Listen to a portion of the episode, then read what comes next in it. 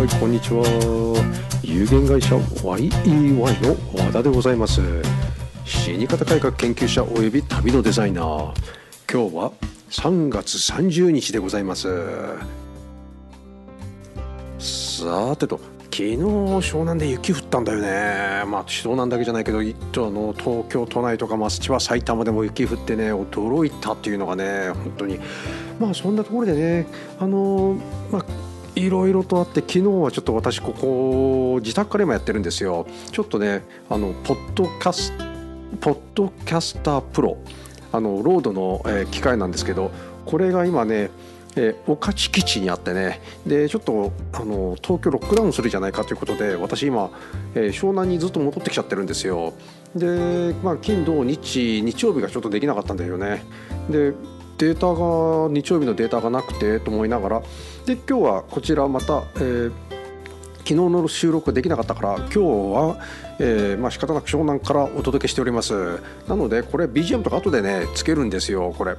あの RODE RODECaster Pro の場合は、えー、そのままリアルタイムで持っていけるのですごい楽なんですけれどね、まあ、ちょっとねこんなのがあって今日は今日からちょっと、えー、1週間ぐらい東京都内に行くか行かないかちょっとわからないんですね。まあとりあえず、えー、湘南からお届けしております。さてえーえーとね、2018年の10月の、ね、半ば16日くらいだったかな、えー、私の遺言みんなというサイトで、えー、相続のことで民法の改正をのお知らせをいたしました。この民法の改正というのが40年ぶりに改正されたということでで、えー、去年の2019年1月1日から施行されるということで、えー、大幅に変更されたということをお伝えしました。このお話を何かと言いますと、えー、民法の相続の仕組みが変わったということで、えー、つまりね簡単に紹介いたしますと残された配偶者の保護っていうのが一つは大きいんですよ。ね、残された配偶者の保護。これね、あのー、簡単に言うとねお家を相続した、え配偶者奥さんとかですよね。でお子さんがいらっしゃったら、えお子さんが現金持っていくわけですよ。そうすると現金を持ってないけど資産を持ってるっていうことででえーと、相続税を払えなくなっちゃってでそこで、えー、おお家を手放すことになっちゃうということが昔結構あったんですよ。でこれちょっと悲しいよねなんていう話でそれをね保護するためにできたということがありましてこれね、えーとまあ、配偶者の家は現金が少ないという不安定な状況になってしまうということでその点を考慮して配偶者の相続について優遇するという案が出ました。でもう一つはね遺言の保管制度なんですよ今までね実質実質、えー、証書遺言と秘密証書遺言っていうのは、えー、自分で保管するということだったんですけれどこれね、まあ、とりあえず、えー、役所で、えー、法務局で扱われるということになったのかなという形ですね。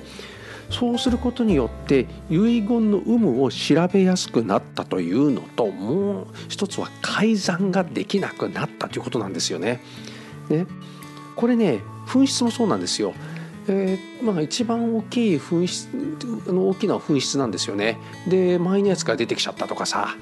ね、で今前も言った言ってますけれど今の時代ってご仏壇がないんですよね自宅に。だからどこに置いとくかっていうのはみんな分かんなくなってで私なんかもね警察の仕事をやってる中で警察官は何を一番最初に調べるかって言ったらね手がかりって言ったらね冷蔵庫のね、えーと、何か貼ってないかって手がかりなんですよだからそういうところにね皆さん貼っといてっていうのもあるんですけれど大体ねそんなところに遺言書を貼っておく人なんかいませんからねということで、えー、まあ遺言の有無を調べやすくなるということと改善防止になるというので、えー、法務局で扱ってくれるという話なのかな。でねもう一つはね介護や、えー、看病に報いるという仕組みを作ろうとしてたんですよね。まあ、生前に介護や看病をしてた貢献した人が相続の権利がない人、ね、この前も、えー、とちょっと書きましたけど言いましたけれど、えー、と金額を請求できできたり、え、その第三者に、え、相続をするようにできできるようになったということでございます。あの少しでもねあの相続に対して不安があればあのご連絡いただきましたら私それなりにつなげることができるので、えー、言っていただければ助かります。以上でございます。さてと今日も、えー、駆け足で相続のお話をしました。まあねあのちょうど1年半ぐらい前に、えー、遺言みんなというサイトで私の方もしあの報告いたしましたけど皆さんどうお使いいただいてるかなって相続のことでと思いながら、えー、話を進めていきたいと思います。今日もご清聴ありがとうございました。